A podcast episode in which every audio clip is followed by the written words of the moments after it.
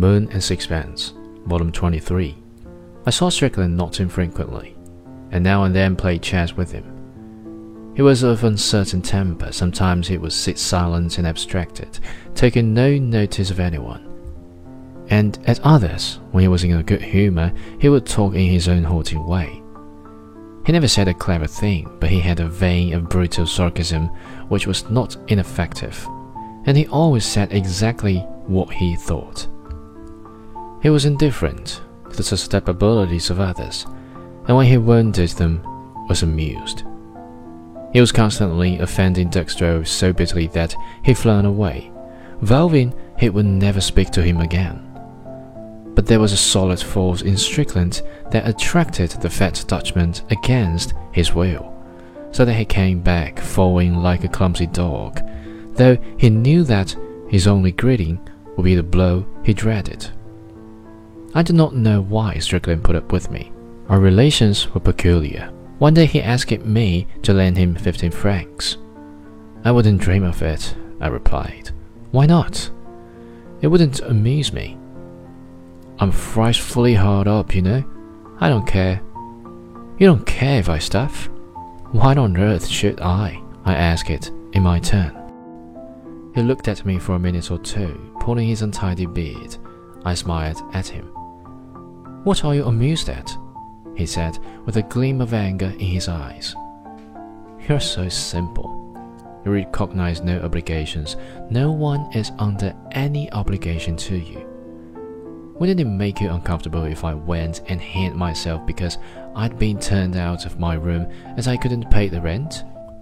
Not a bit. He chuckled. You're bragging. If I really did, you'd be overwhelmed with remorse. Try it and we'll see, I retorted. A smile flickered in his eyes, and he stirred his absinthe in silence. Would you like to play chess? I asked. I don't mind. We set up the pieces, and when the board was ready, he considered it with a comfortable eye. There is a sense of satisfaction in looking at your men all ready for the fray. Did you really think I'd lend you money? I asked it. I didn't see why you shouldn't. You surprised me. Why? It's disappointing to find that at heart you are sentimental. I should have liked you better if you hadn't made that ingenuous appeal to my sympathies. I should have despised you if you'd been moved by it, he answered. That's better, I laughed. We began to play. We were both absorbed in the game. When it was finished, I said to him, Look here, if you're hard up, let me see your pictures. If there is anything I like, I'll buy it. Go to hell, he answered. He got up and was about to go away. I stopped him.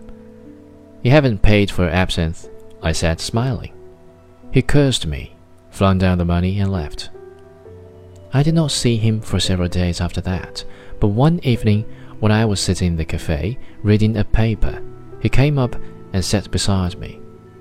You haven't hanged yourself after all, I remarked.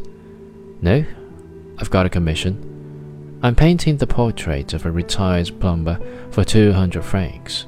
This picture, formerly in the possession of a wealthy manufacturer at Lille, who fled from that city on the approach of the Germans, is now in the National Gallery at Stockholm.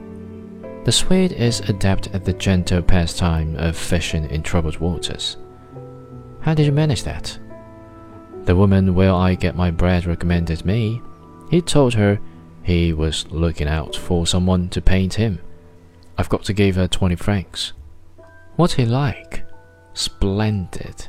He's got a great red face like a leg of mutton, and on his right cheek there's an enormous bow of long hairs growing out of it.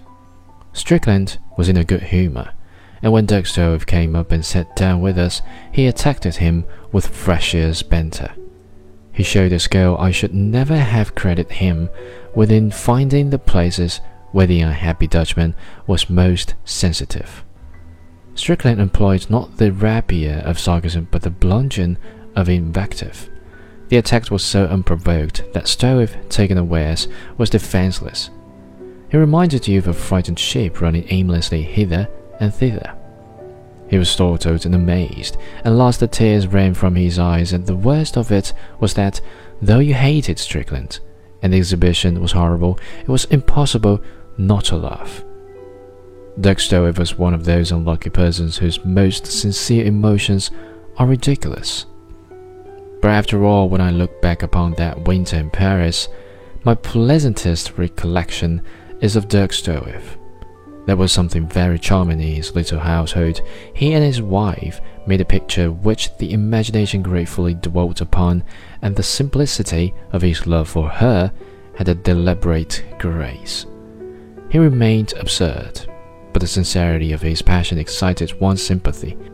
I could understand how his wife must feel for him, and I was glad that her affection was so tender. If she had any sense of humor, it must amuse her that he should place her on a pedestal and worship her with such an honest idolatry. But even while she loved, she must have been pleased and touched. He was the constant lover, and though she grew old, losing her rounded lines and her fair comeliness, to him she would certainly never alter. To him she would always be the loveliest woman in the world. There was a pleasing grace in the orderliness of their lives. They had but the studio, a bedroom, and a tiny kitchen. Mrs. Stroeve did all the housework herself, and while Dirk painted bad pictures. She went marketing, cooked the lunch and Sue occupied herself like a busy ant all the day, and in the evening sat in the studio sewing again, while Dirk played music, which I am sure was far beyond her comprehension. He played with taste, but with more feeling than he was always justified, and into his music poured all his honest, sentimental, exuberant soul. Their life in its own way was an idyll, and it managed to achieve a singular beauty. The absurdity that clung to everything connected with Dirk Stroeve gave it a curious note, like an unresolved discord, but made it somehow more modern, more human. Like a rough joke thrown into a serious scene, it heightened a poignancy which all beauty has.